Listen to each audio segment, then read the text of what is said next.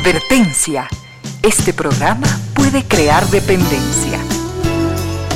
Dependencia de la buena música, del comentario oportuno, del momento poético, de las voces que siempre tienen algo que decir. Aquí se unen la música y la palabra, con cierto sentido.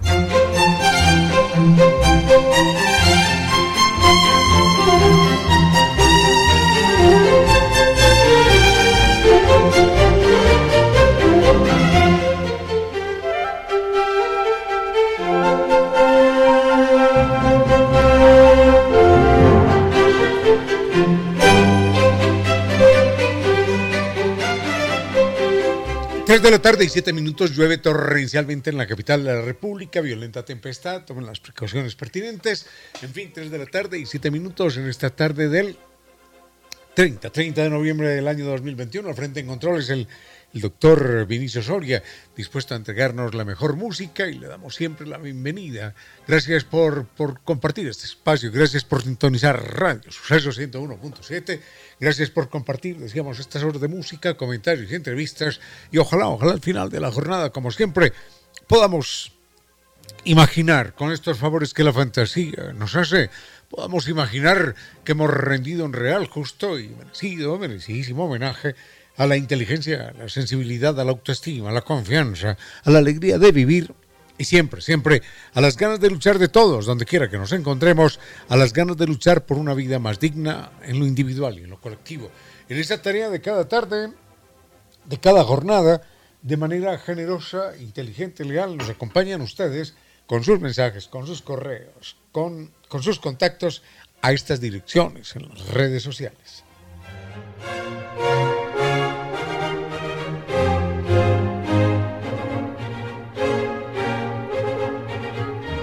Nuestro correo electrónico es conciertosentidoecuador.gmail.com El Facebook, Concierto Sentido S. En Twitter me siguen como Ramiro Díez, perdón, arroba Ramiro Díez. Y en Instagram, arroba Ramiro Díez Velázquez. Tenemos mucho para compartir en esta tarde, decíamos, el 30 de noviembre, cerrando el mes. Al frente en controles está el doctor Vinicio Soria. Y agradecemos, eh, por supuesto, a ustedes y a estas destacadas empresas instituciones que creen que la radio, en medio de nuestras humanas e inevitables limitaciones, la radio puede y debe llegar siempre con calidad y calidez.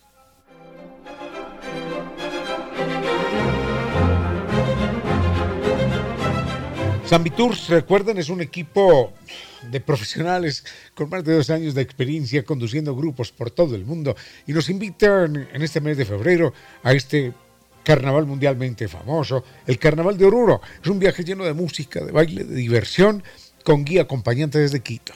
Vamos a saber lo que es caminar sobre el Salar de Uyuni. Dicen que es una experiencia parecida a caminar sobre el cielo.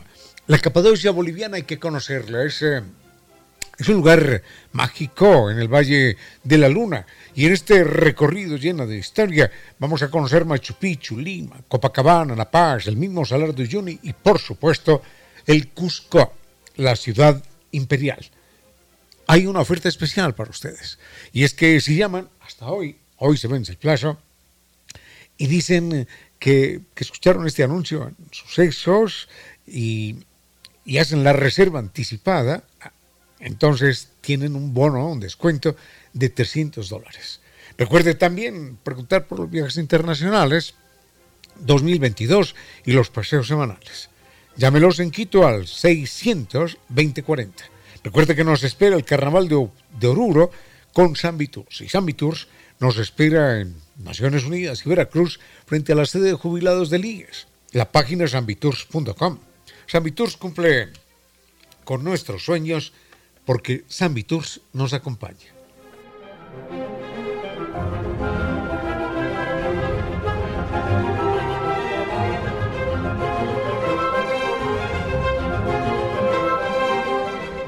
Recuerden Nova Técnica. Nova Técnica es eh, la posibilidad única de eliminar por siempre un problema que, nunca tuvo solución.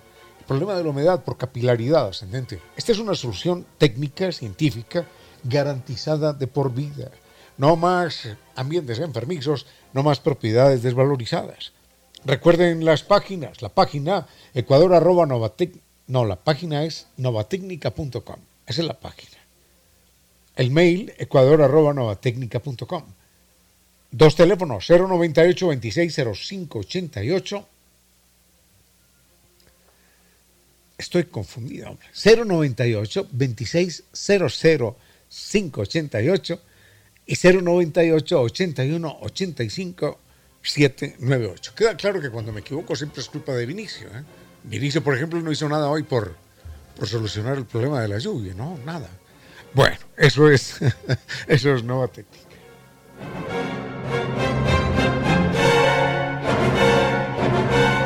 Y la Universidad Indoamérica, recuerden, con sus modalidades presencial, semipresencial, a distancia y posgrado.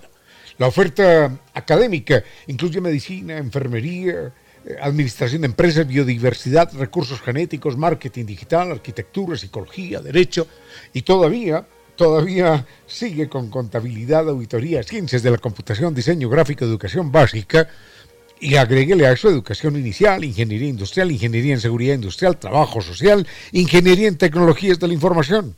Eso es. Eso es la Universidad Indoamérica. Mayor información, www.indoamerica.edu.es. El campus en Quito, Machala y Sabanilla, Quito Norte. Estudie, estudie en la Universidad Indoamérica porque usted nació para triunfar. Ahora sí vayamos con música. Nos están preguntando acerca de. Uy, ay, ay.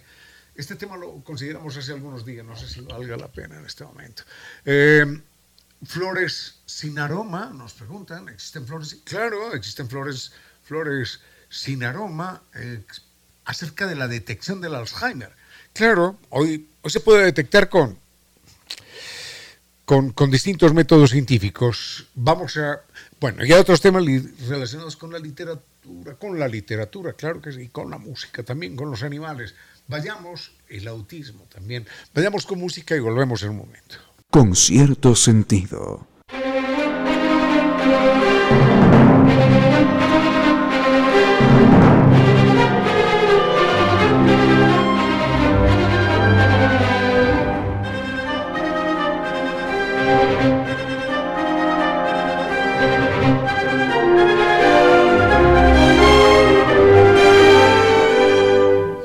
Hay flores que no tienen aroma, ¿no? Y normalmente las flores que, estamos comprando por aquí, por allá, las que venden ya en forma industrial, son flores sin aroma.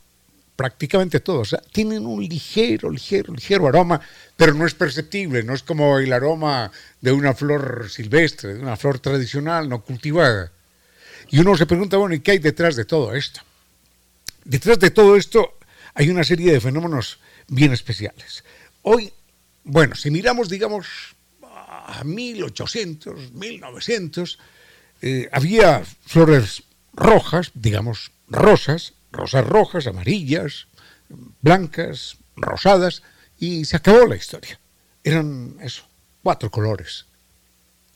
Hoy, los cultivadores de flores han llegado a, a detectar en las flores que producen, en las rosas que producen, hasta 18.000 tonos distintos.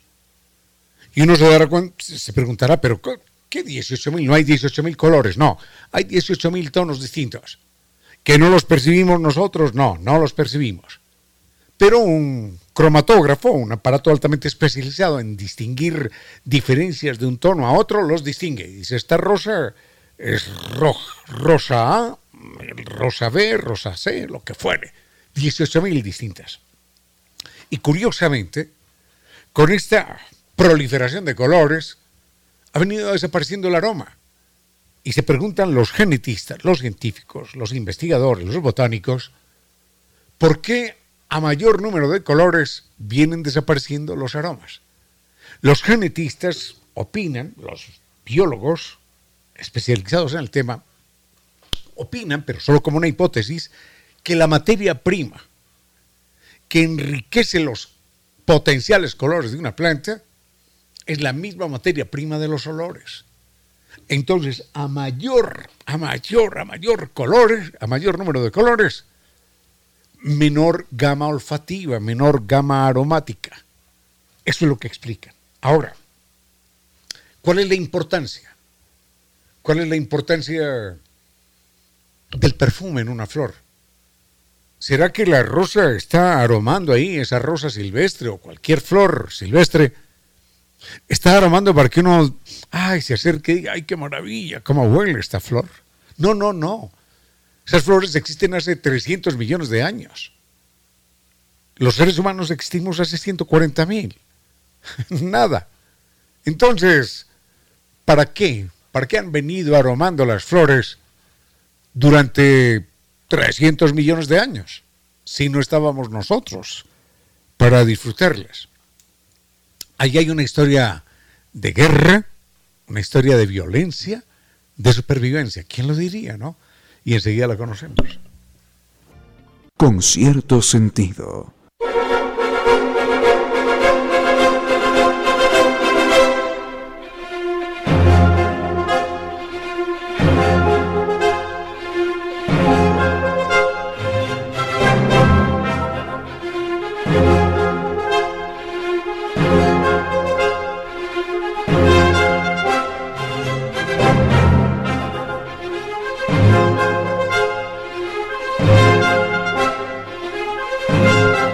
Vayamos rápidamente con las flores. Las flores eh, están aromando desde hace 300 millones de años que existen. Y, ah, y, entonces eso significa que no es que estén aromando para nosotros, los humanos, que acabamos de llegar a esta, a esta fiesta de la vida.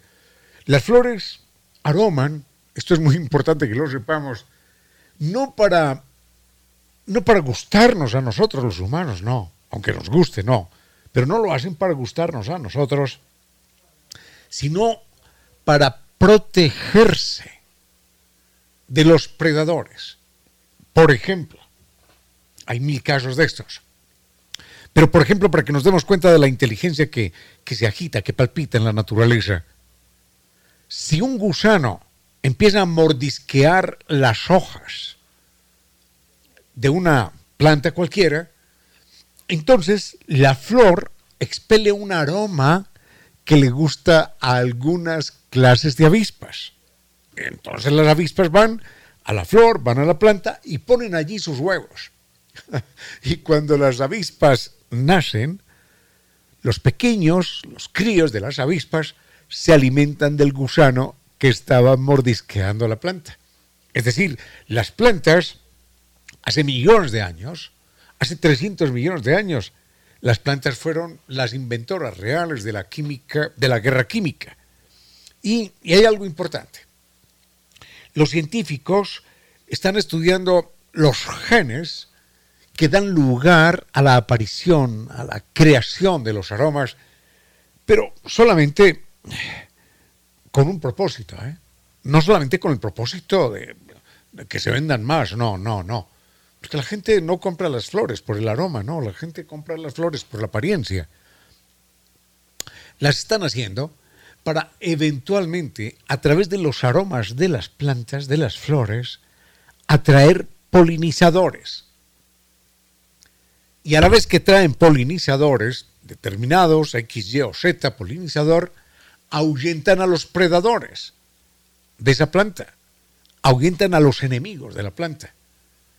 Y entonces dicen, si logramos una combinación perfecta de aromas que traiga a un grupo de predadores, que sean polinizadores, perdón, a un grupo de polinizadores, esos polinizadores van a acabar con los predadores de la planta. ¿Y qué ganamos? Ganamos que nos ahorramos los insecticidas con todo el daño que causan. Con el daño a la planta, a todos los animales, a la cadena trófica, al mismo ser humano, al medio ambiente, a las aguas, al viento. Entonces, si logramos manipular, ¿quién lo diría? El aroma de una flor, podríamos eliminar, si no en la totalidad, una, una buena parte de la peor pandemia, de la peor amenaza que sufre la agricultura mundial, que son los insecticidas. Y también no solamente es una amenaza de la agricultura, sino contra todos, contra todos los seres vivos. Las Ah, sobre el cerebro en un momentito.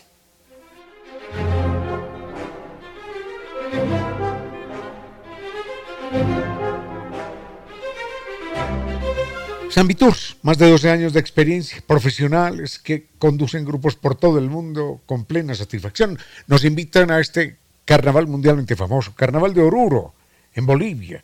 Este carnaval es un viaje por la música, por el baile, por la diversión, con guía acompañante desde Quito. Vamos a saber lo que es caminar sobre el Salar de Uyuni, conocido como el espejo más natural, el espejo grande, el espejo más grande natural del mundo. El Salar de Uyuni, dicen, es como caminar sobre el cielo cuando allí se camina. Vamos a conocer la Capadocia boliviana, un lugar increíble en el Valle de la Luna.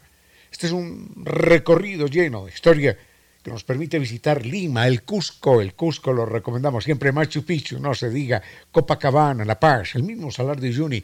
Y, seguro que en el viaje los, los, viajeros, los paseantes, van a pasar por un lugar que se llama Sacsayhuamán, que es un lugar único, único, no es menos impresionante.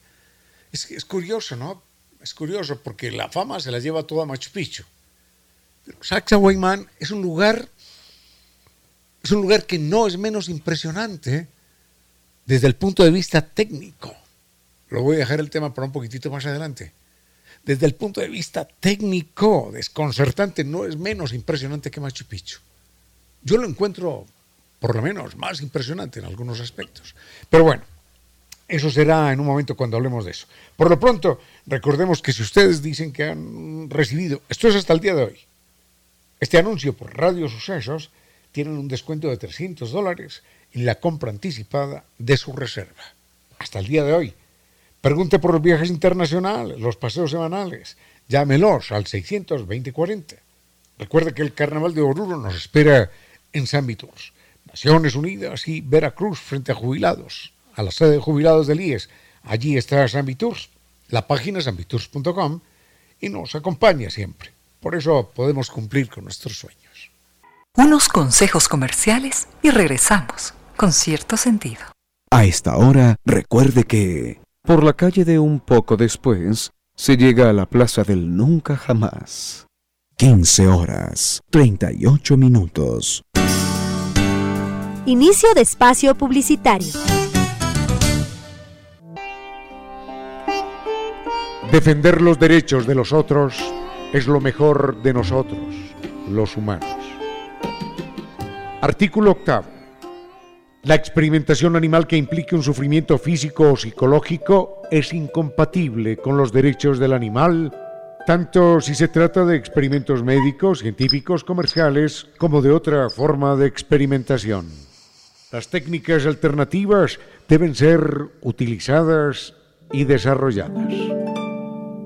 Declaración leída y aprobada por las Naciones Unidas y posteriormente por la UNESCO. Los otros animales, nuestros hermanos. Sigue con ustedes, Ramiro Díez. Con cierto sentido.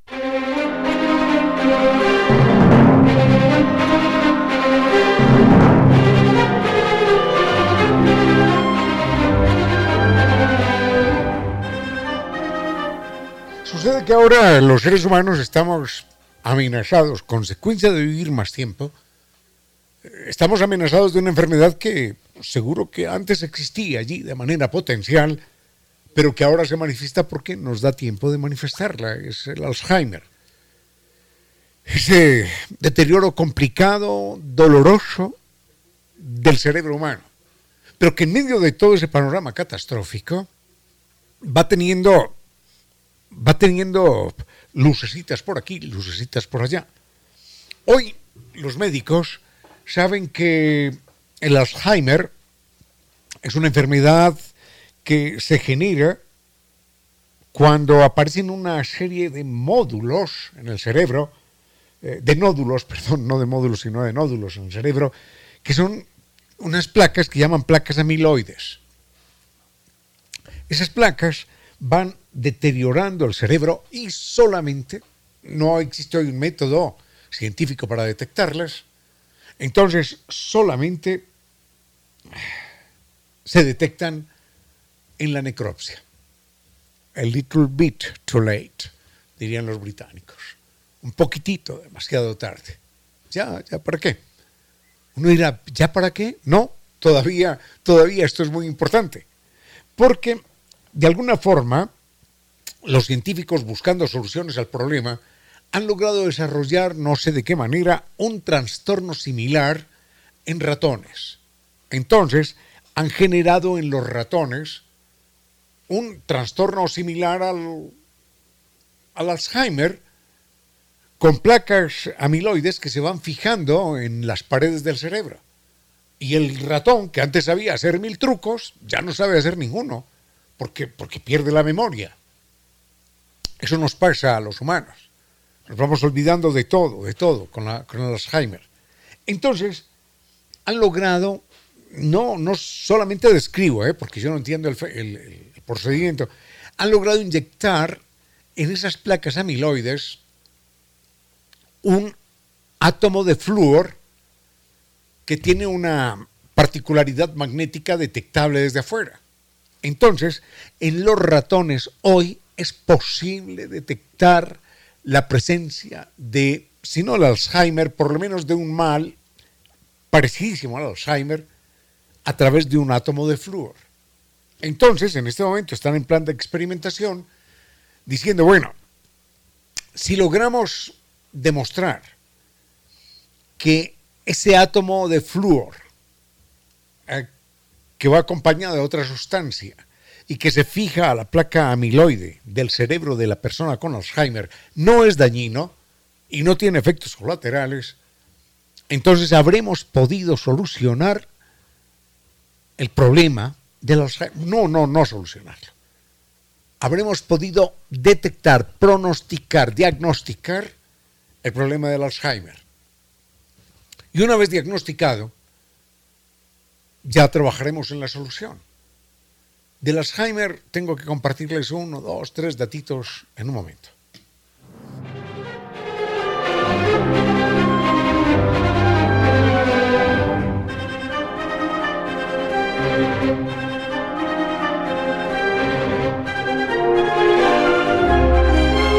Uno puede estudiar hoy en, forma presencial o semipresencial o a distancia y, también posgrado. Puede hacer eh, todo esto en la Universidad de Indoamérica, lo que elija, con una oferta académica amplísima. Medicina, enfermería, administración de empresas, biodiversidad, recursos genéticos, marketing digital, que es una carrera que, que tiene un empuje impresionante, arquitectura, psicología, derecho y contabilidad y auditoría también. Y si le quiere sumar a esa gama amplísima, considere ciencias de la computación, diseño gráfico, educación básica, educación inicial, ingeniería industrial. Y todavía, todavía, agregue ingeniería en seguridad industrial, trabajo social o ingeniería en tecnologías de la información. Esto es para uno realizarse en el campo que uno desee.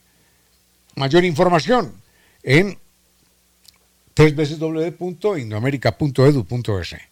El campus en Quito, en La Machala y Sabanilla Norte. Sabanilla, Quito Norte. Recuerde, recuerde la Universidad de Indoamérica le hace llegar a ustedes este mensaje porque usted nació para triunfar. Con cierto sentido.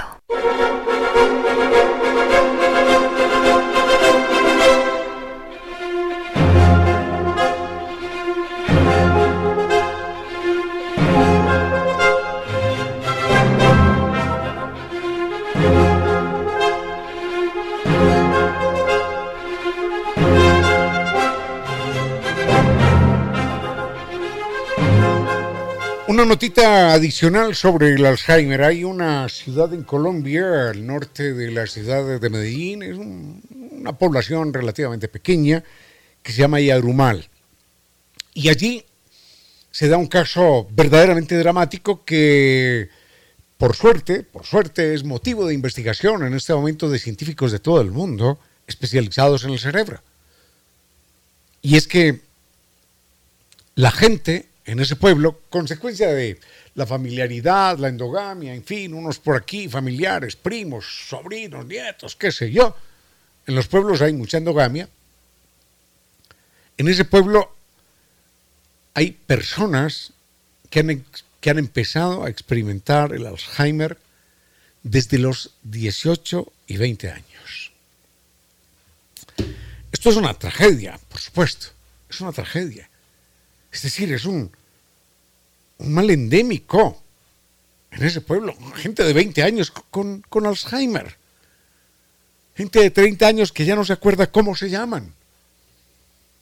Gente de 25 años con, con demencia senil.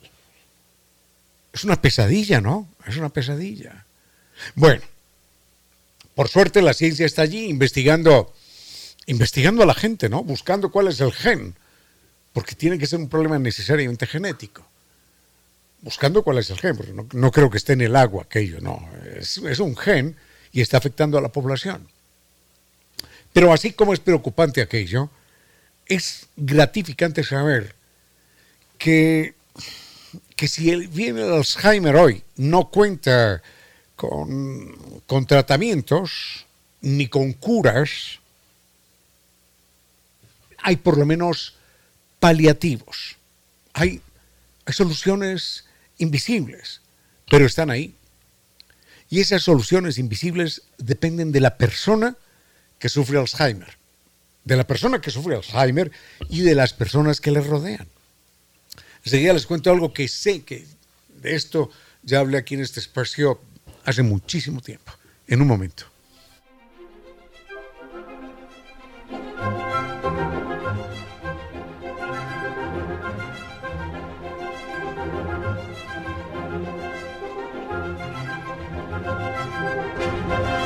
Una experiencia gastronómica memorable, ¿por qué no? Si de hecho la necesitamos en medio de tantos trajines y tensiones.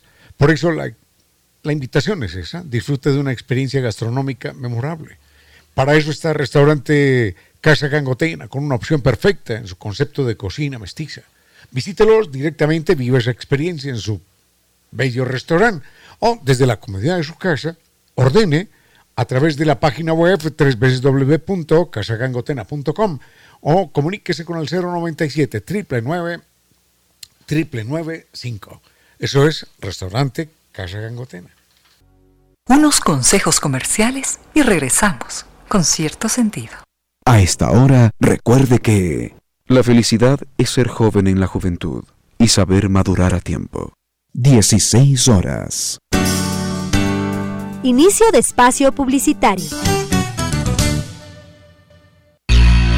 La autoestima, de lo que tanto se habla en estos tiempos, no es lo que muchos piensan. Estimar mucho al auto.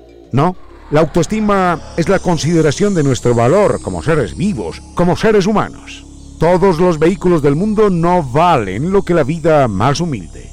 La autoestima no es, recuérdelo, la estimación que se le pueda tener al auto. Esa, esa es otra cosa. Valore la vida. Conduzca con precaución. Sigue con ustedes, Ramiro Díez. Con cierto sentido.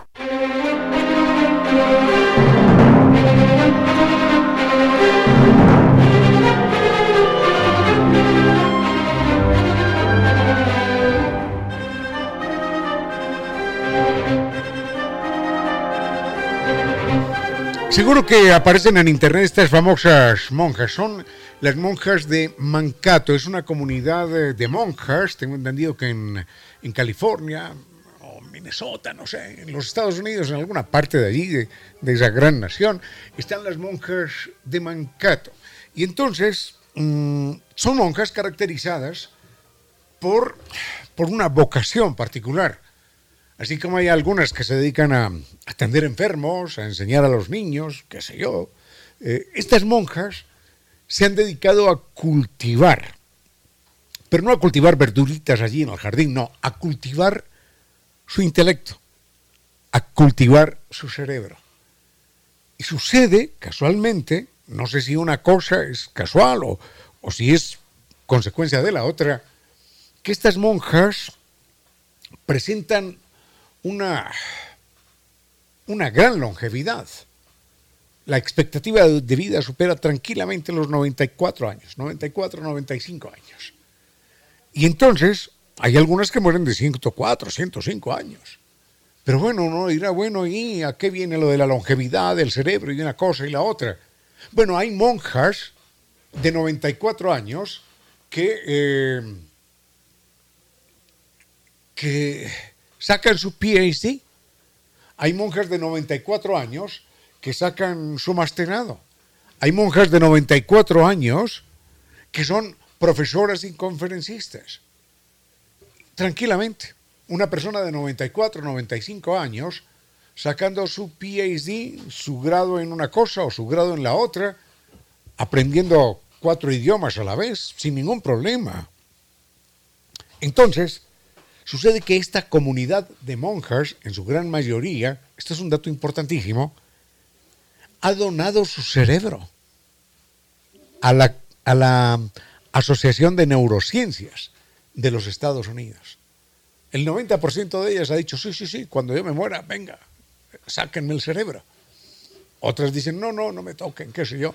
Pero el 90% de ellas ha donado su cerebro para la ciencia, porque quieren saber cómo una persona de 94 o 95 años está aprendiendo dos, tres idiomas a la vez de una manera fluente, fluida, como esta monja está sacando un PhD y puede dar una conferencia de una hora sin buscar ningún papel, ninguna ayuda, simplemente gracias a su, conocimiento y brillantez intelectual. A los 95 años yo no sé cómo estaremos todos, pero estas señoras están en perfecta condición física, mental por lo menos. Y cuando mueren, los médicos han descubierto algo en su cerebro, algo verdaderamente sorprendente. Y es que el cerebro de estas monjas ha empezado a presentar problemas de Alzheimer, por ejemplo, desde los 70 años. Y uno dirá, pero bueno, ¿cómo así que tiene problemas de Alzheimer desde los 70 años? ¿Y? ¿Y por qué dura hasta los 100 años impávida? ¿Por qué dura hasta los 100 años, 104 años intacta mentalmente? Porque son monjas dedicadas a estudiar y aprender. Son monjas dedicadas no solamente a resolver problemas, sino a crear, a acertijos, sino a crear acertijos. Juegan ajedrez, aprenden a tocar el piano, aprenden idiomas, aprenden matemáticas. Mire, no necesito aprender cálculo diferencial. No, no. Una monja no necesita eso allí en el convento. Pero quiero aprender cálculo diferencial. Y aprenden cálculo diferencial, y aprenden eh, álgebra lineal, y aprenden lo que fuere. No hay ningún problema. Entonces, los científicos han encontrado que cuando por alguna razón algunas partes del cerebro se empiezan a, bloquear, a deteriorar como consecuencia de estas placas amiloides que generan la pérdida de memoria y el deterioro, entonces el cerebro mismo busca nuevas salidas, crea nuevos conductos, multiplica los esfuerzos y la persona muere de 100 años con Alzheimer sin haberse enterado nunca. Así que por eso es importante todos los días leer, todos los días aprender. Aprender algo nuevo, cualquier cosa que fuere. Pero aprender, aprender siempre cualquier cosa. Si quiere aprender palabras en árabe, aprenda palabras en árabe. Si quiere aprender palabras en suajili o en, o en el idioma euskera, apréndalas, o en guaraní, pero aprenda algo todos los días. Y si puede tocar el piano y antes no lo tocaba, hágalo, inténtelo. Aprender todos los días es la única forma de mantener el cerebro activo, vital, a pesar de que tenga Alzheimer. ¿Quién lo diría? Bueno, vayamos con, con música y volvemos en un momento.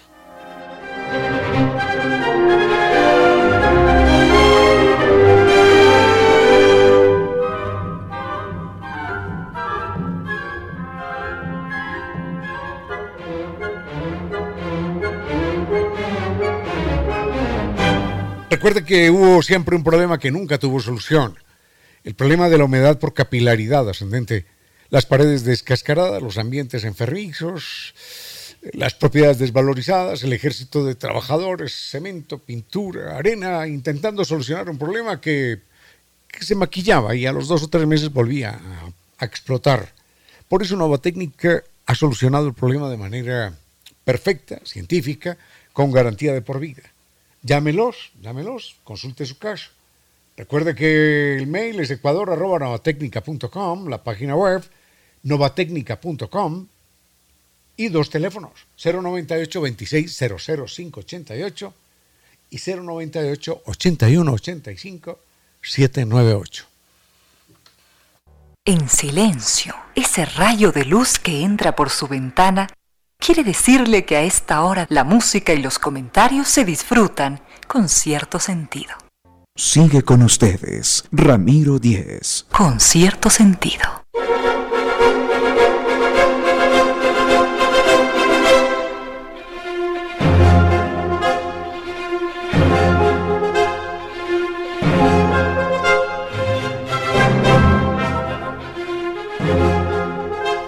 Si nos preguntaran cuál es el órgano más grande de nuestro cuerpo, diríamos el hígado, el estómago, los pulmones. No. El órgano más grande de nuestro cuerpo es la piel. Y la piel es, primero, una mensajera, eventualmente, es una mensajera de los problemas que hay adentro de nuestro cuerpo. Y en segundo lugar, puede ser también una receptora de los problemas que encontremos afuera y los llevemos dentro de nuestro cuerpo. Por eso la dermatología es una especialidad de la medicina tan importante, tan vital en última instancia. No es solamente una cuestión cosmética, que también lo es, sino que es, es vital, ¿eh? es vital. Nos acompaña la doctora María Isabel Terán, ella es dermatóloga. Qué mal día hoy hemos elegido cuando no hay una gotita de sol en Quito. Entonces la gente dirá, no, ¿de qué sol están hablando? Estamos hablando del sol que castiga a Quito, y este es un dato científico, con más intensidad que en ningún otro lugar del mundo. Porque es la ciudad que está en vertical a más altura. Eso significa protección de la capa de oxígeno, la mínima. Menos que en el Everest. Menos que en el Everest. En fin, doctora María Isabel Terán, bienvenida, gracias, cuéntenos. Primero, cuidados generales con la piel. Bueno, primero, muchas gracias por su invitación. Para mí es un honor estar aquí. Con gusto. Como usted eh, bien lo dijo, nuestra piel es un órgano, es nuestro órgano más importante. Actúa como una barrera que aísla nuestro organismo del medio que nos rodea nos protege y contribuye a mantener íntegras sus estructuras al tiempo que actúa como un sistema de comunicación con nuestro entorno. Ya, doctora, eh, medidas de protección que debemos tomar muy importantes. En Quito en particular. Especialmente en Quito. Eh, aquí estamos expuestos a una radiación solar demasiado importante, por lo cual el cáncer de piel y problemas como tumoraciones benignas o precánceres se hacen un problema de todos los días en nuestra área de dermatología. ¿Usted tiene que atender muchos casos de estos?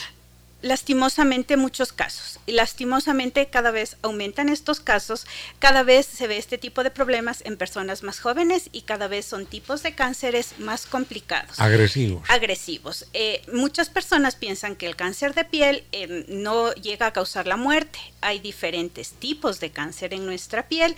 Afortunadamente, muchos de estos en verdad no causan la muerte del paciente, pero sí pueden causar deformidades y tienen que ser tratados a tiempo unos, eh, un tipo de cáncer, especialmente el que se llama melanoma, puede llevar a la muerte del paciente y en muy poco tiempo. Entonces es un cáncer bastante complicado.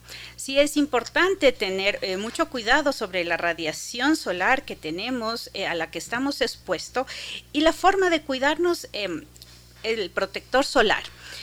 En cuanto al protector solar, es importante mencionar que tiene que ser un protector solar medicado, porque en muchas ocasiones utilizan protectores cosméticos o las, las señoras me dicen eh, que utilizan el protector o la base cosmética que utilizan con protector solar. Eso la verdad no sirve. Tiene que ser un protector solar medicado, aprobado, probado por la FDA, que tenga eh, muchos tipos o mucho rango de protección. ¿50 mínimo? Mínimo 50 aquí en Quito. La verdad que sí, em, ahora hay protectores, cada vez los están mejorando. Últimamente con esto de la eh, radiación de otros, otro, otro tipo de radiación como la computadora, cierto tipo de luz, eh, los protectores han ido mejorando.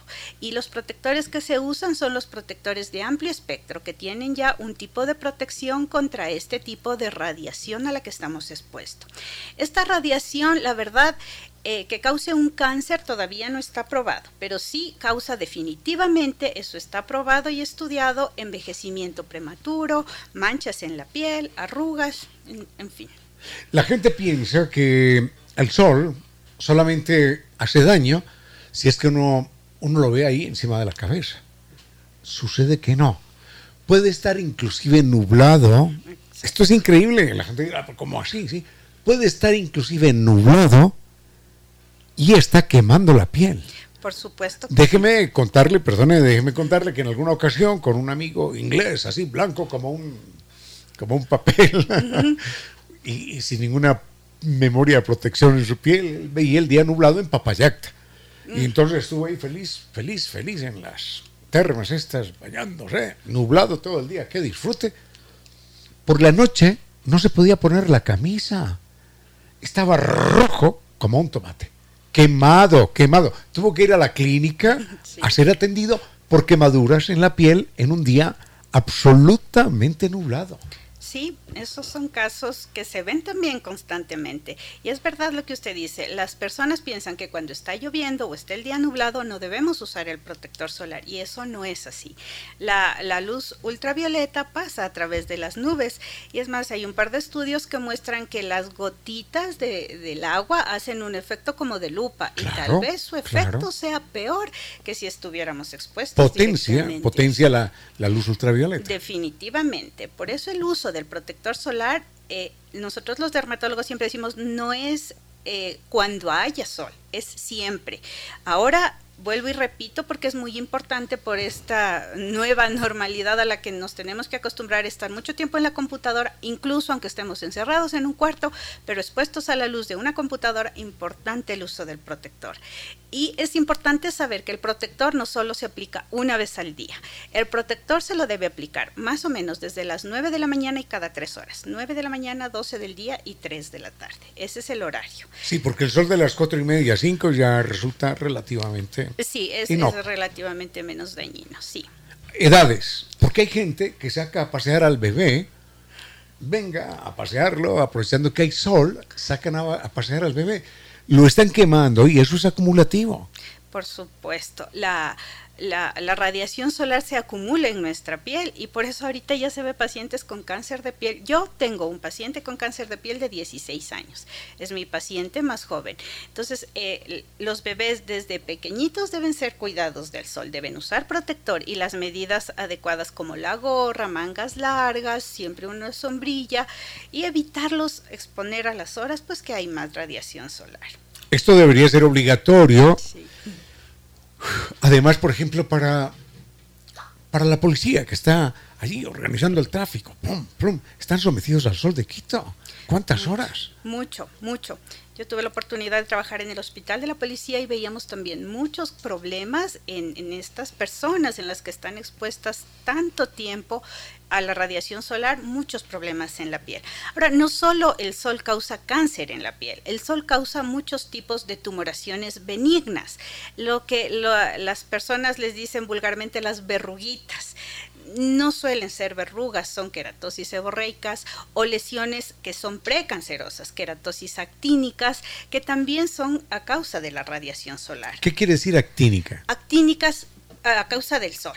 Estas queratosis actínicas tienen que ser primero revisadas por un dermatólogo porque son lesiones precancerosas. ¿Ustedes lo distinguen a golpe de vista? Definitivamente, sí, sí, definitivamente lo distinguimos bastante bien y eh, también hay que tratarlas. Son lesiones que definitivamente hay que hacerle ciertos procedimientos para poder eliminarlas, porque si las dejamos que evolucionen van a terminar en un cáncer en la piel. Entonces también el cáncer de piel sí puede ser prevenible, pero siempre y cuando el paciente se haga revisar con su dermatólogo de confianza. Aquí no hay mayor incidencia hombre-mujer, todos por igual. Todos, sí, realmente en los hombres hay un poquito, pero es mínima la, incidencia mayor en los hombres. Ah, es un poquitín mayor. Sí importa mucho es el fototipo de piel. Mientras el paciente es más blanco, más problemas va a tener, más incidencia, más capacidad de formar su cáncer en la piel.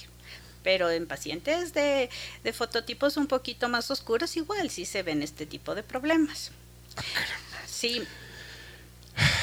Recomendaciones generales, aunque ya las ha hecho todas, doctora Terán. Importante también ayudarnos de la ropa. Siempre en Quito, manga larga, no utilizar short. Cuando van a hacer deporte, siempre tratar de utilizar eh, pantalones también, de pantalones largos, la manga larga. Si manejamos, utilizar guantes. Guantes. Por supuesto que sí. Y no olvidarnos de áreas importantes. Se ven muchos pacientes con cáncer de piel en las orejas, en la punta de la nariz, en el cuello, en el dorso de las manos. Usamos el protector solar generalmente solo en la cara, pero también hay que usarlo en todas las áreas expuestas, como las orejas. Y ahora, yo no sé si el caso es generalizado, pero en muchas partes se ven estas bombillas fluorescentes. Esas son hornos microondas. Sí. Son una fuente de radiación ultravioleta mortal, mortal, mortal. Deberían estar prohibidas y todavía existen existen y en muchos sitios y hay muchos, eh, muchas personas por su tipo de trabajo, por ejemplo, enfermeras, que pasan mañana, tarde y noche eh, expuestas a ese tipo de, de, radiación y eso también está estudiado y probado. Ese tipo de radiación también nos causa daños en nuestra piel. Entonces, en ella se recomienda usar el protector aunque sea a medianoche, porque está expuesta a, a esa a la radiación, luz de la lámpara. a la luz de esas lámparas, así es. No hay edades, no hay sexo, no hay nada. No eh, hay nada. Que diga yo sí, yo no, nada. Nadie nada. se salva. Todas las personas, sin duda alguna, debemos usarlo. Siempre teniendo un poquito en cuenta el protector solar también, eh, la edad va a depender el tipo de protector solar. O si tenemos alguna enfermedad concomitante, por ejemplo, pacientes con acné, no pueden usar un protector solar grasoso. Por eso, Ahora hay muchísimos tipos de protectores solares. Hay, hay, protectores solares para pacientes con acné, protectores que son más secos. Para las mujeres que tienen un poco de color, para los hombres eh, grandes, eh, protectores solares que no les brilla, no les deja la cara blanca, no les deja la cara grasosa. Los viejitos que debemos usar. protectores solares eh, hay muchos protectores que se llaman ahora con toque seco, no son grasosos, no le dejan brillando, no le dejan la cara blanca, entonces estéticamente son bonitos y la verdad nos acostumbramos al uso de estos. Muy bien, doctora María Isabel Terán, muchísimas gracias. Ay, muy amable usted. Eh, si alguien quisiera hacerle a usted una consulta. Con mucho gusto. ¿Da su teléfono, por favor? Por supuesto. Si no es molestia. Por supuesto. Mi número de teléfono, con mucho gusto, es el 0992 70 43 54. Estoy a sus órdenes. ¿Lo puede repetir, por favor? 0992 70 43 54. Doctora María Isabel Terán, muchísimas gracias por estar acá. Gracias por Muy su amable. presencia. Mucho gusto. Gracias, señor. A esta hora, recuerde que algunos llaman razonamiento el encontrar argumentos para seguir creyendo lo que siempre han creído. 16 horas 32 minutos. Inicio de espacio publicitario. En silencio, ese rayo de luz que entra por su ventana quiere decirle que a esta hora la música y los comentarios se disfrutan con cierto sentido.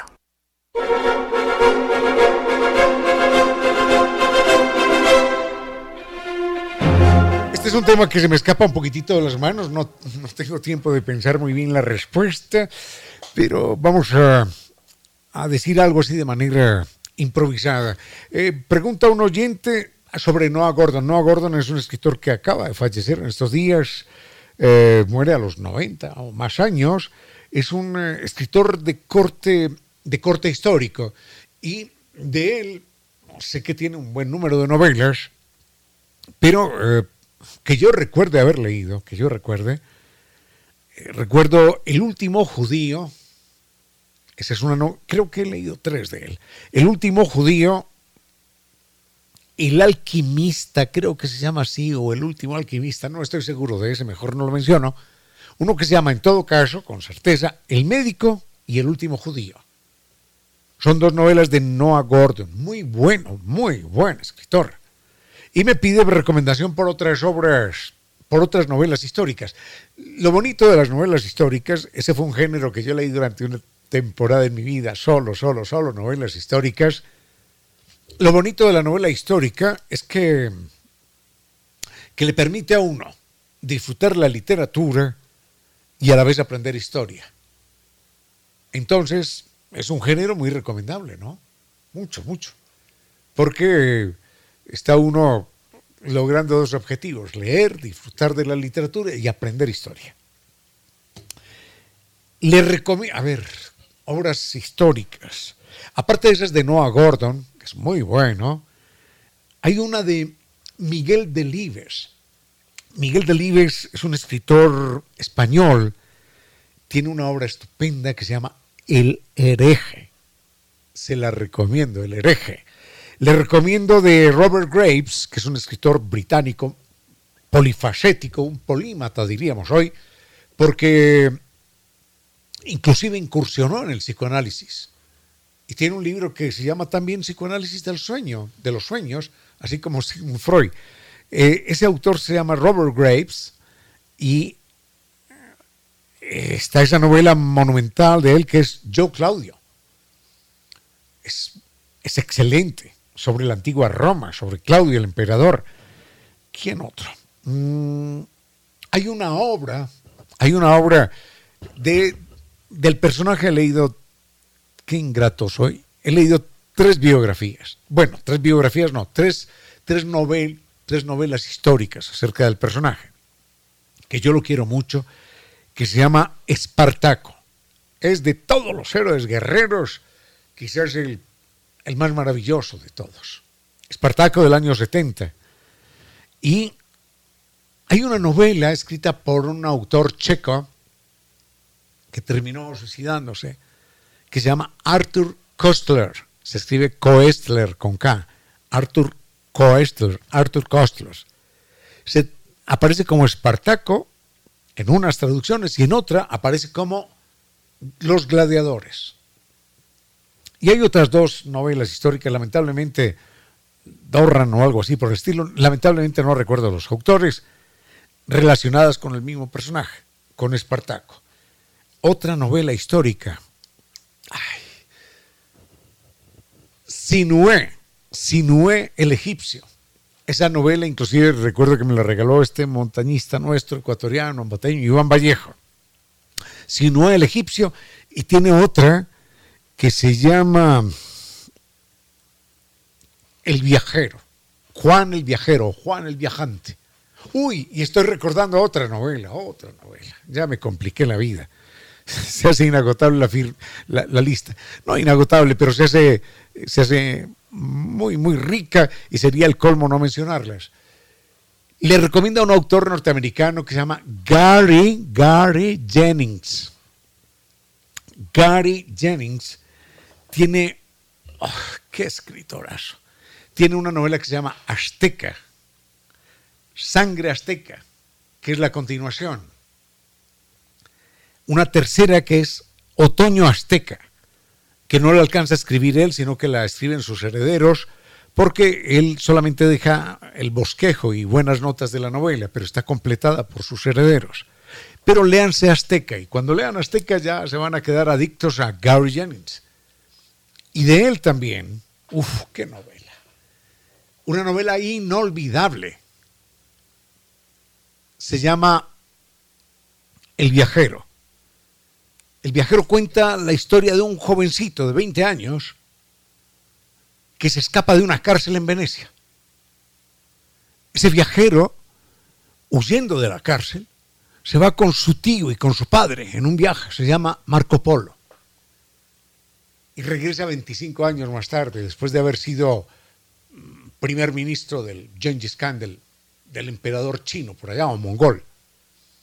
Bueno, esta es este es otro autor, Gary Jennings. Seguro que se me escapan otros, hombre. Seguro que se me escapan otros, pero Abuelo de Pájaro, esas serían las novelas que yo le podría recomendar. Sigue con ustedes, Ramiro Díez. Con cierto sentido.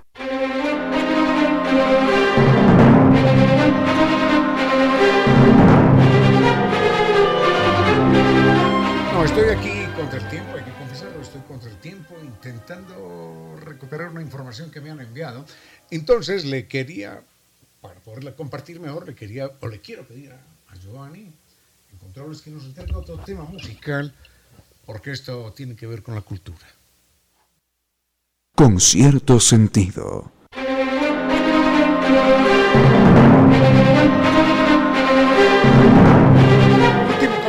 la tarde, nos dice don Giovanni Córdoba, porque ya viene doña Reina Victoria Díez con su vuelo de música y palabras.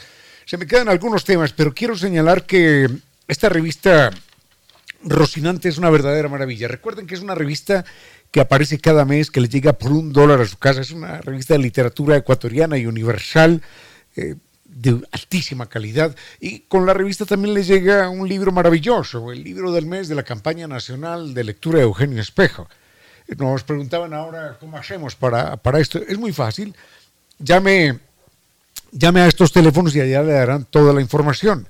290 1137 254 2531. Hágase una linda biblioteca, linda, linda biblioteca por un dólar. Bueno, esto es una verdadera maravilla. Así que por un dólar al mes. En esta ocasión, tengo que hacer este comentario porque es algo bellísimo. En esta ocasión, la revista Rocinante trae deliciosos artículos. Me invitaron también a escribir algo allí. Lo puedo leer mañana con un poquitito de calma. Eh, la revista Rocinante trae deliciosos artículos. Viene uno, vienen poemas de Jorge Carrera Andrade.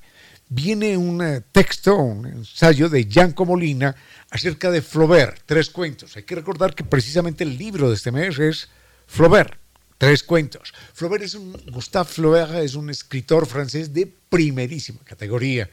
De Flaubert todo el mundo conoce Madame Bovary.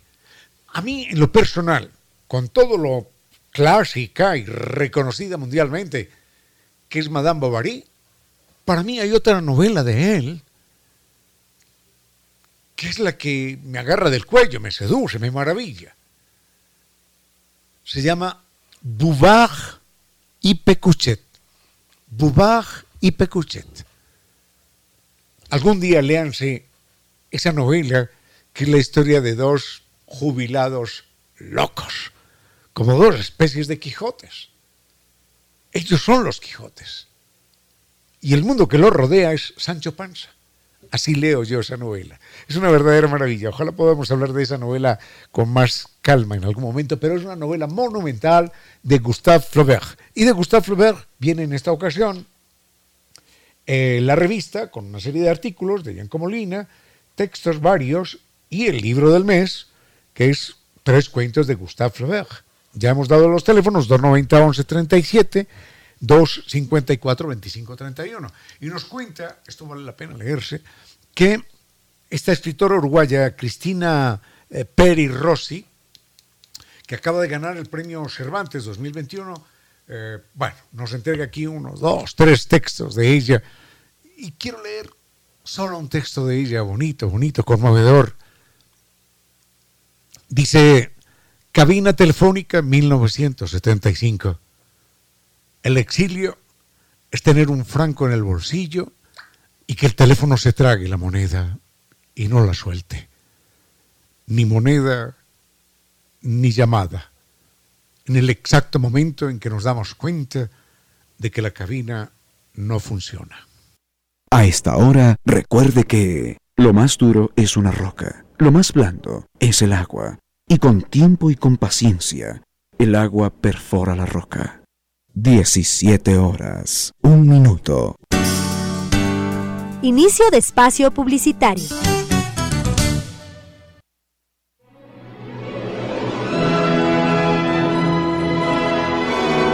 Y ahora bienvenidos todos a un vuelo de música y palabra. Bienvenidos a este espacio con cierto sentido, con Reina Victoria Díez, para que disfruten un vuelo de música y palabra. 5 de la tarde y un minuto y estamos aquí reunidos para emprender este vuelo de música y palabra con cierto sentido. Listos todos para despegar, para sacarnos, desabrocharnos los cinturones de la imaginación y empezar a transitar por diferentes tiempos, aunque ya empezamos a hacerlo desde las 3 de la tarde de la mano de Ramiro. Justamente Andrés Martínez nos enviaba más de un comentario sobre los libros de mm, de ay, de mm, se me fue el nombre del, del autor.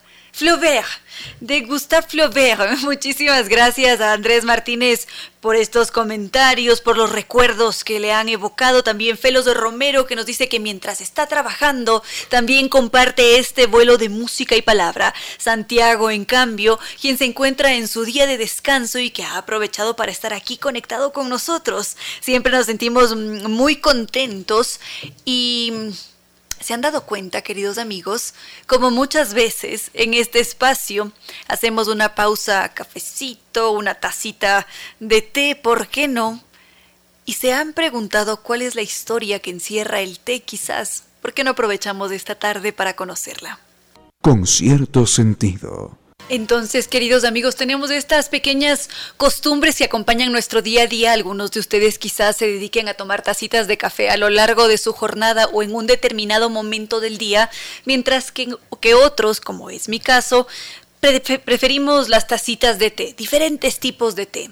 Y el té si es que empezamos a analizar su historia, su simbología, nos vamos a encontrar con que se trata de un rito también. Esto en el Japón, porque ese té en el Japón es un rito profundo, muy simbólico, porque representa un ejercicio del espíritu. Entonces a nosotros nos puede acompañar en el día a día como una bebida que nos sabe muy bien, que nos parece agradable, que a algunos les entrega algo de bienestar, a otros quizás les entrega un poco de energía y entre los japoneses seguramente sucederá lo mismo aunque lo que ellos han hecho, y esto por la herencia histórica, es convertirlo en una admirable ceremonia, porque como ya lo había mencionado, se trata de un ritual.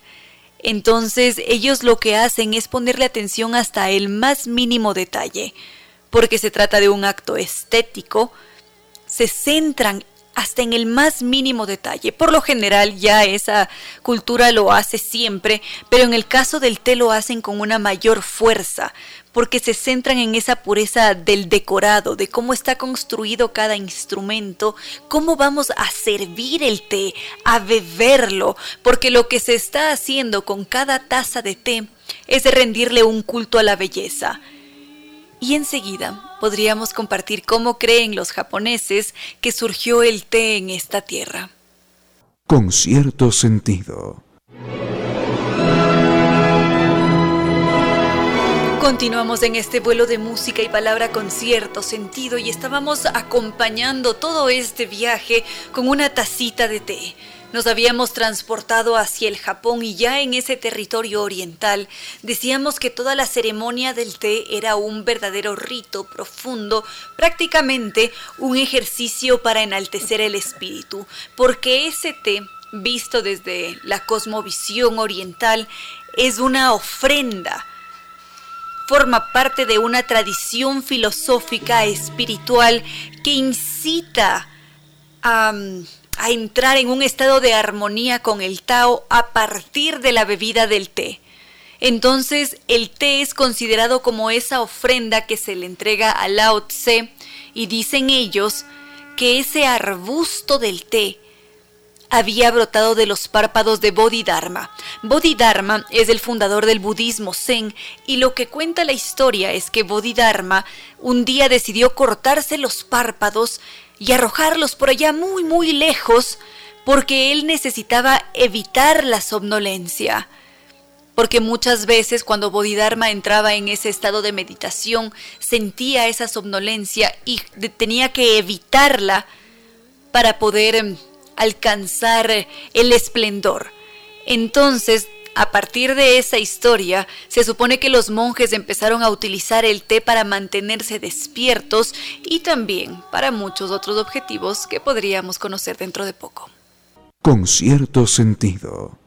¿Qué tal escuchar en este preciso momento la voz de un japonés que diríamos que es prácticamente un argentino entonando un tango, un tango japonés?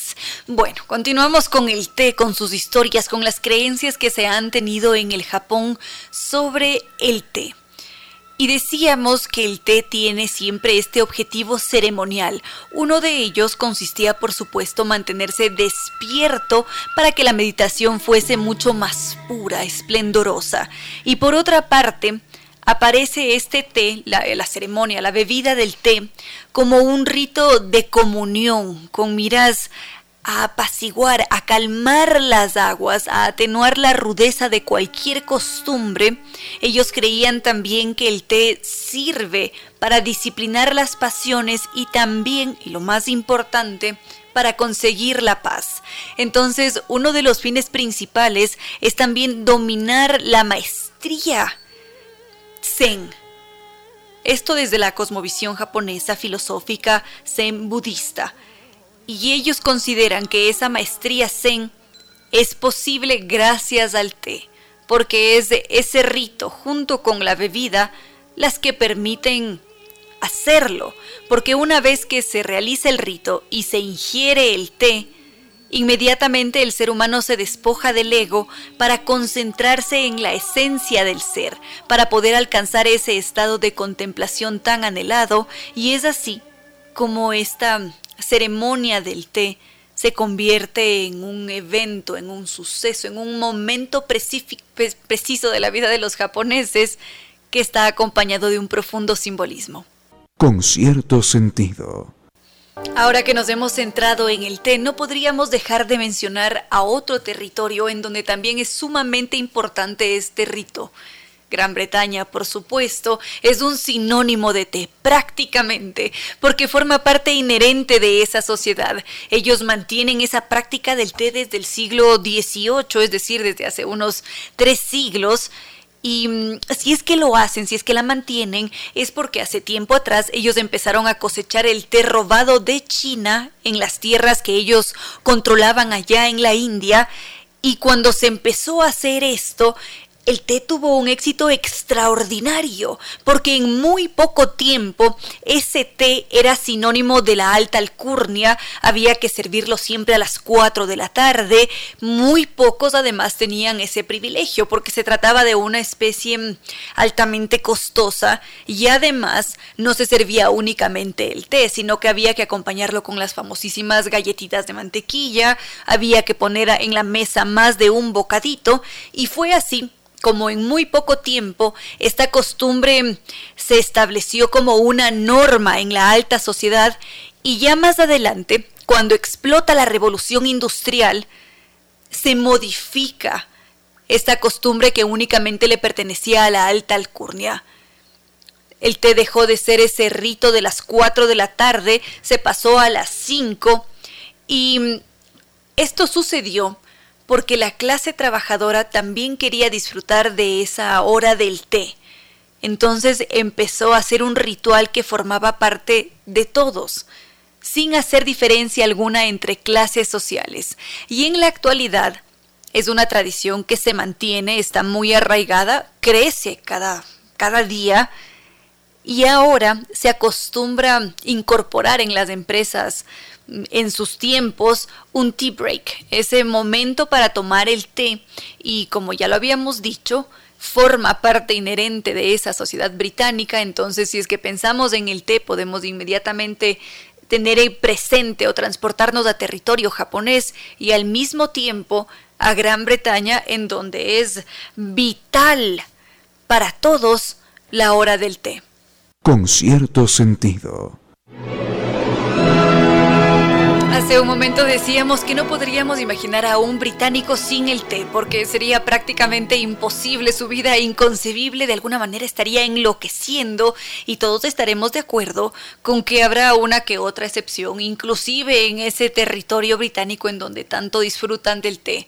Habrá alguno que no le guste, que no le produzca esa sensación de bienestar. Sin embargo, las cifras demuestran que cada año se intensifica esa práctica, porque en Reino Unido se consumen unos 60 mm, mil millones de tazas de té y esto demuestra que claro que se incrementa el consumo de té, que se mantiene.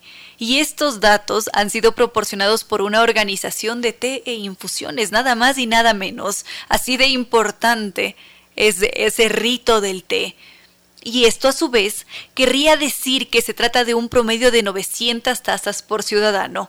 Entonces, estamos convencidos y estaremos todos de acuerdo con que los británicos no pueden vivir sin el té. Y un dato curioso que ha proporcionado esta organización de té e infusiones es que la clase trabajadora prefiere principalmente el té negro porque es mucho más fuerte mientras que las clases más altas prefieren siempre bebidas mucho más suaves. Y ojo que para ellos este también es un ritual porque siempre viene acompañado del respectivo protocolo, se mantienen los bocaditos, las galletitas y que sería de nuestra vida sin el té? ¿O qué sucede en el caso del doctor Córdoba? ¿Té o café? Té también. Ya me dirán ustedes, queridos amigos, si es que prefieren el té, el café, están allí nuestras redes sociales. Nos encuentran en Facebook como Concierto Sentido, Twitter arroba Reina Victoria DZ e Instagram arroba Reina Victoria 10. A esta hora, recuerde que en la ciencia, la opinión de un millón no vale más que el razonamiento de una sola persona. 17 horas, 37 minutos con cierto sentido. Muy pronto, queridos amigos, estará aquí junto con nosotros uno de los grandes artistas que tiene este país. Vamos a empezar a, ambientarnos porque nos visita desde otras latitudes. Así que, por favor, doctor Córdoba, haga su magia con la música y transpórtenos hacia, hacia esas otras latitudes. Con cierto sentido. Nos informan, queridos amigos, que ya está prácticamente aquí. Nuestro entrevistado únicamente tiene que descender unas escaleras y ya estará aquí junto con nosotros. Mientras tanto, vamos con música y nos preparamos para encontrarnos frente a frente con el maestro Jaime Zapata. Con cierto sentido.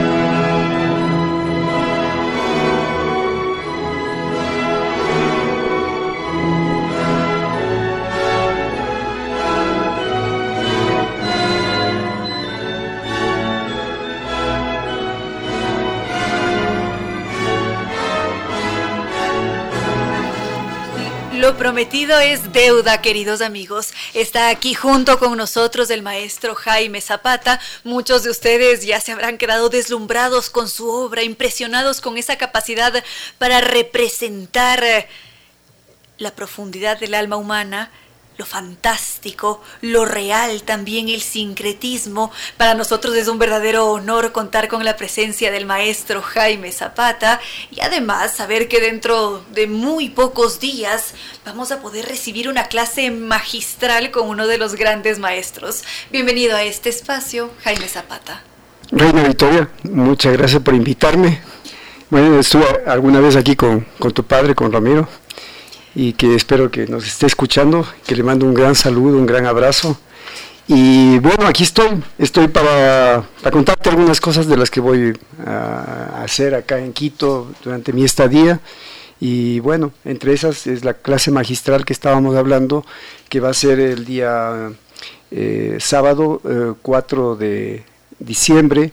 Y esta es una clase que se hace un poco con, en relación a las fiestas de Quito, como homenaje a Quito y está eh, dirigido por la Escuela Quiteña y con quienes ya trabajé anteriormente, eh, hace unos tres años hicimos una clase magistral también en el Quicentro, que fue muy linda, fue una linda experiencia. De, en, esa, en esa clase pintamos un Cristo, un Cristo como el Cristo de Miguel de Santiago, eh, con un modelo que el pobre tuvo que estar como 12 horas crucificado.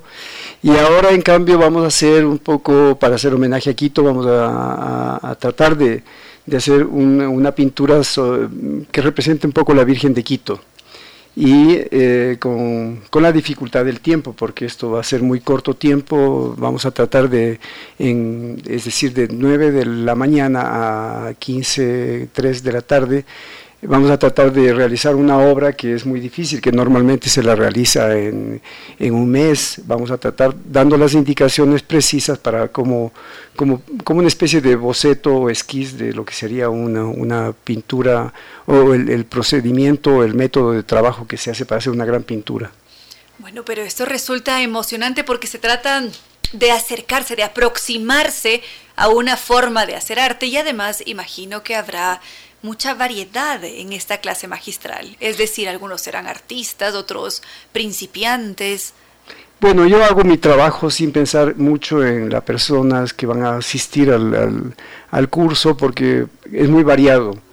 Entonces no es una, una clase magistral eh, eh, dedicada solamente a artistas o a estudiantes de arte, Y entonces la, la idea sería más bien de eh, contar un poco las experiencias que yo he tenido en la pintura, es decir, en relación a, la técnica, en relación a, a, los materiales, en relación a, la manera de cómo uno tiene que enfrentar el, modelo en este caso, y también eh, cómo, cómo, darle ese lado un poco mágico, justamente que tenemos eh, aquí mucha imaginería en la escuela quiteña, y creo que eso es lo más importante, es tratar de captar ese, la esencia de, de, en este caso, del mito, ¿no? Estamos hablando de, una, de una imagen que es eh, bastante simbólica, que representa en todas las culturas, existe la misma Virgen, digamos, con diferentes nombres, y eh, aquí también como la Pachamama que llamamos. Entonces es un tema bastante difícil y bastante complejo como para trabajar. Entonces hay varios puntos de vista, desde el punto de vista mm, eh, filosófico, después eh, de las tradiciones, de la historia, de la cultura, y también un poco la, ya tú hablaste del sincretismo también, entonces yo creo que esa, esa esa dualidad que existe en nosotros, ¿no es cierto?, entre ese lado español y entre, el lado indígena, es muy importante mm, tratar de, describirlo a través de la pintura. Y justamente la Virgen o la Pachamama o como quieras llamarla, es un buen tema para hablar de eso, de la identidad. Por supuesto que sí, además lo harán justamente en estas temporadas en donde muchas veces surge también el cuestionamiento la reflexión sobre la historia, porque son fiestas de Quito. Y, también la Navidad, que también es cercana, que tiene que ver con lo mismo. Justamente, maestro Zapata. Ahora, ¿cómo se siente usted eh, como maestro? Bueno, yo conozco, tengo dos maestros, el maestro carpintero, el maestro plomero. Entonces, yo creo que eso de maestro es una es una costumbre muy quiteña de llamar a los artistas maestro y que a veces es medio halagador, es, es un poco halagador, pero en realidad eh, maestro, en el, verdadero sentido de maestro, es decir, de alguien que enseña, de alguien que va un poco a, crear una tendencia, un taller eh, de, jóvenes artistas, que es lo que a mí me gustaría en, en algún momento, yo creo que en ese sentido sí me encanta que me llamen maestro, pero no como maestro entre comillas, no el maestro eh, este, del pedestal, ¿no? no tiene nada que ver. Yo sí creo, en, relación al oficio, sí creo que puedo decir que empiezo a, saber cosas, a conocer cosas del oficio, del oficio, es decir, como cualquier un, un luthier, alguien que hace violines, alguien que hace pianos, en ese sentido. Después la otra parte, la mágica de la pintura, del arte, eso es otra cosa. Pero en esta ocasión usted estará allí como nuestro maestro cuando estemos durante la clase escuchándolo, siguiendo mm, las técnicas. Eh, bueno, espero que, logre hacerlo porque es muy difícil comunicar, sobre todo que en el sentido del arte hay una confusión un poco actualmente el arte se ha masificado mucho, entonces, eh, que es bueno, eh, de, un, de, un, lado es bueno, pero eh, todo el mundo pretende o, piensa que puede ser artista de, una manera muy rápida o muy fácil, y en realidad es muy difícil, es muy difícil si uno trata de, de conocer qué es que, cuál es la, la, la, relación realmente entre el arte y el ser humano y la historia. ¿no? Y eso es otra cosa, no tiene nada que ver con, el, con la pintura, porque esto existe en la literatura, existe en la música, y yo creo que el arte es otra cosa. Ese es otro tema que es otro momento que hay que hablarlo y es muy extenso además. Ahora hablamos de pintura, ahora vamos a hablar de pintura, de lo que es la técnica de la pintura, en el caso de, de la clase magistral.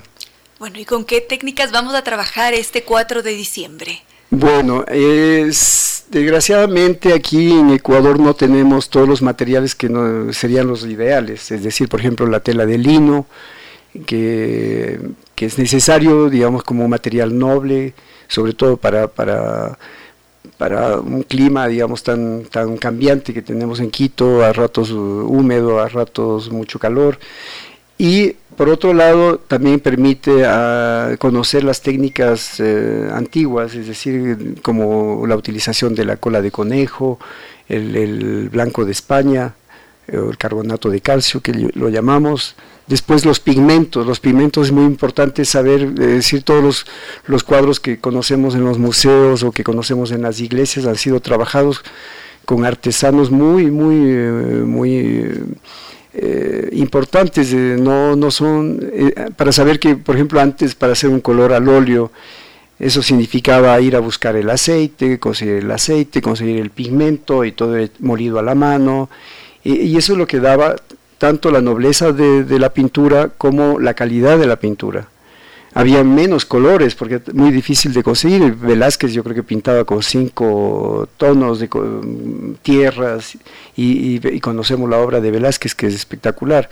Entonces en cambio ahora uno va a un supermercado del arte y uno encuentra miles de colores y que no necesariamente son eh, necesarios. Entonces justamente es una cuestión más bien más eh, de austeridad, sabiendo que nosotros no tenemos mucho material, y hacer con lo que podemos, con lo que tenemos a la mano. Esa sería sobre todo la, destinado hacia ese, hacia ese lado la clase. Pero esto se pone cada vez más emocionante en realidad, porque hay mucho por aprender.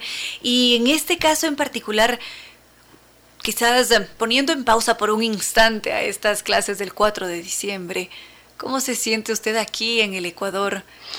Bueno, yo estoy contento porque esta clase es parte de, todo un programa que yo tengo ahora. Estoy haciendo tres exposiciones. Eh, es empezó una que, que, tiene que ver más con, una, una, especie de,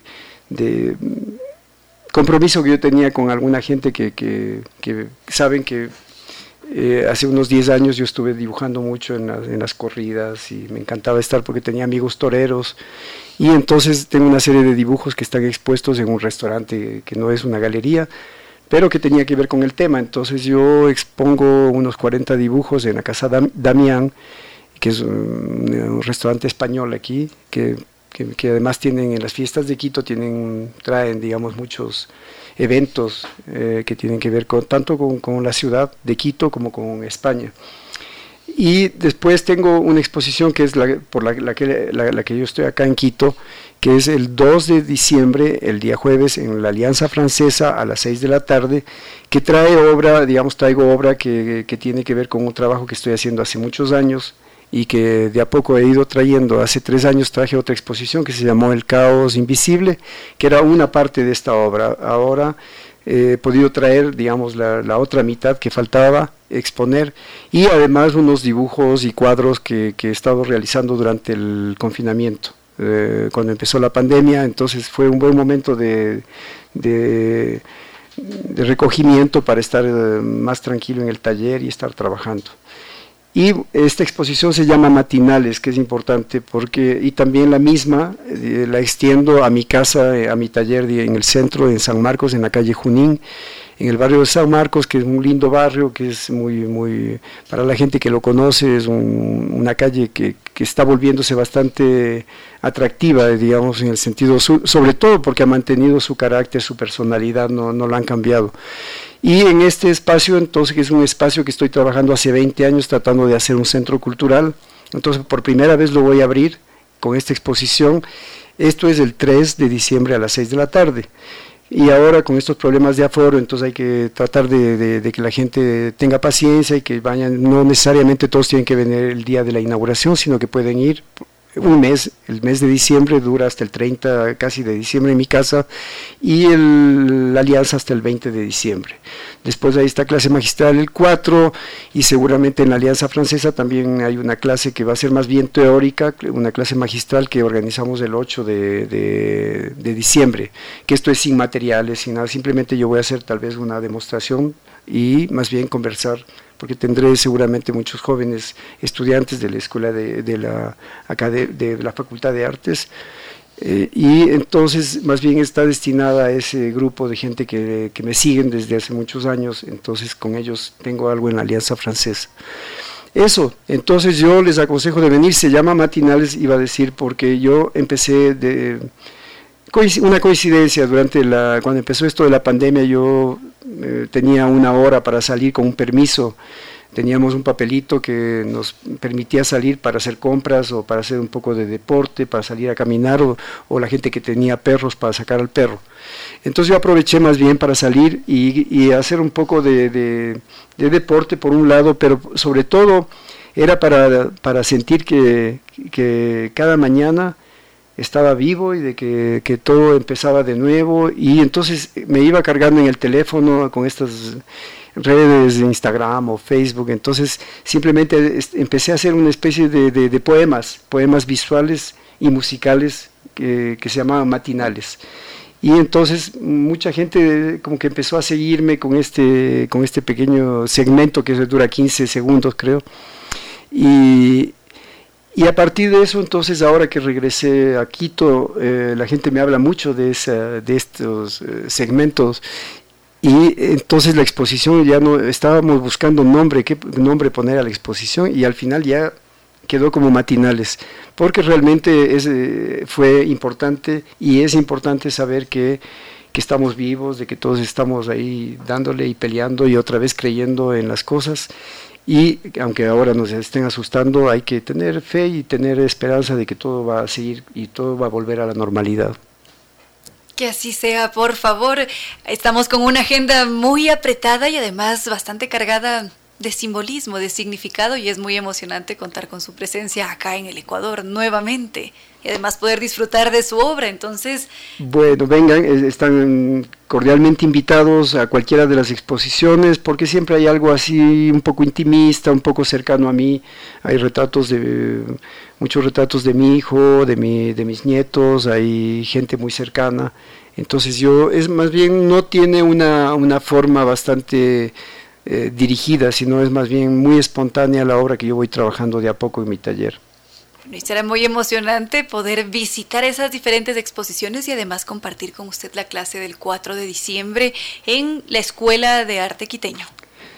Eh, esto es en el Teatro Bolívar, ¿no? Eh, el día 4. me olvidé de decir el, sitio, que es un espacio muy bonito. En el Teatro Bolívar han creado un espacio de taller y que algunos artistas van a trabajar y el espacio es muy grande, así que es bastante acogedor y creo que mm, vamos a tener un buen ambiente para trabajar.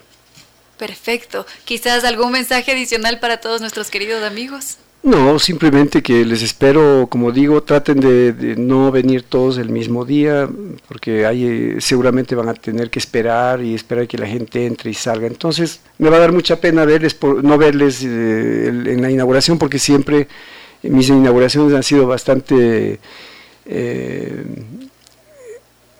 acogidas por ese público que, que, me sigue, porque tengo además, o sea, entre amigos, familias y gente que me quieren ver, como, como no vengo mucho a Ecuador, entonces a veces se vuelve demasiado, demasiada gente, entonces ahora tenemos que pensar que hay que tener cuidado, además hay que andar con esas máscaras horribles y, ojalá, entonces vengan a disfrutar, hay mucho que ver, hay mucho que ver, tanto en Alianza como en, eh, en la calle Junín en mi taller, que es un taller abierto por ahora. Bueno, pues entonces ya nos organizaremos para visitar sus exposiciones. Muchísimas gracias por haber estado aquí. Muchas gracias a ti por invitarme y perdón por el atraso, estaba difícil llegar. No hay ningún problema, siempre bienvenido. Gracias. Con cierto sentido.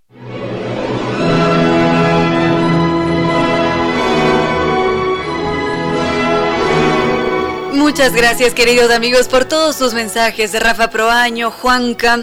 Estaba en sintonía también la Escuela de Arte Quiteño, ahora que acabábamos de compartir con el maestro Jaime Zapata. Milión gracias a cada uno de ustedes también por haber compartido este vuelo de música y palabra con cierto sentido.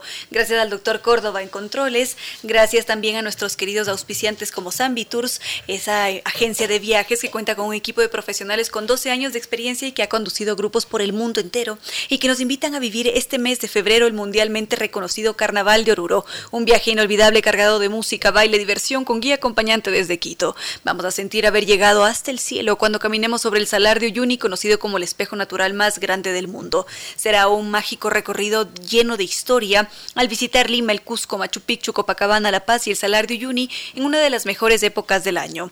Cuentan con una muy buena oferta para nuestros queridos amigos de Radio Sucesos que corre hasta hoy 30 de noviembre. Si es que ustedes mencionan que escucharon este mensaje mensaje en este programa con cierto sentido, ustedes reciben un bono de descuento de 300 dólares por compra anticipada en su reserva hasta, hasta hoy, hoy 30 de noviembre. Podemos preguntar también por los viajes internacionales 2022 y los paseos semanales. Podemos llamar en Quito al 620-40. Recordemos que el Carnaval de Oruro nos espera en San Viturs. Están allí en las Naciones Unidas y Veracruz, frente a la sede de jubilados del IES. O si no, en su sitio web www.sanviturs.com a cumplir nuestros sueños porque San Viturs nos acompaña. También Kibli de Nova Técnica, sabemos ya que ellos son la solución directa, idónea, sin trabajos de albañil, de albañil, no puedo. Milión disculpas sin meter albañiles allí en la casa para que solucionen los problemas de humedad. Está Kibli de Nova Técnica, que siempre nos ayuda solucionar los problemas de humedad. Podemos visitar el sitio web www.novatecnica.com, los teléfonos 098 2600 588 o 098 81 85 798 y NetLife, el internet tricampeón de los Speed Test Awards NetLife. Podemos visitar el sitio web www.netlife.es o llamar al 392 40 y por supuesto no podría faltar en este espacio la Universidad de Indoamérica que nos recuerda que todos nosotros hemos nacido para triunfar. Están con sus modalidades presenciales semipresencial, a distancia y posgrado, con una extraordinaria oferta académica muy variada, medicina y enfermería, marketing digital, arquitectura, psicología, derecho, contabilidad y auditoría, diseño gráfico, educación básica, inicial, ingeniería industrial, muchísima variedad. Podemos visitar el sitio web www.indoamerica.edu.es o su campus en Quito directamente, Machala y Sabanilla, esto es en Quito Norte. Gracias a todos ustedes, a Erika Caro Bravo, a Emilia Jarrín, a cada uno de ustedes que ha compartido esta tarde con cierto sentido. Y ya en este punto no queda más que decirles que no fue más por hoy, que los queremos mucho y que será hasta el día de mañana.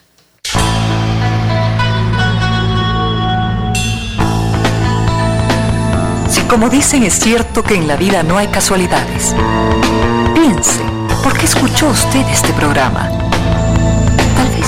Aquello que necesitaba o tuvo la sospecha de esa luz dentro de su propio ser.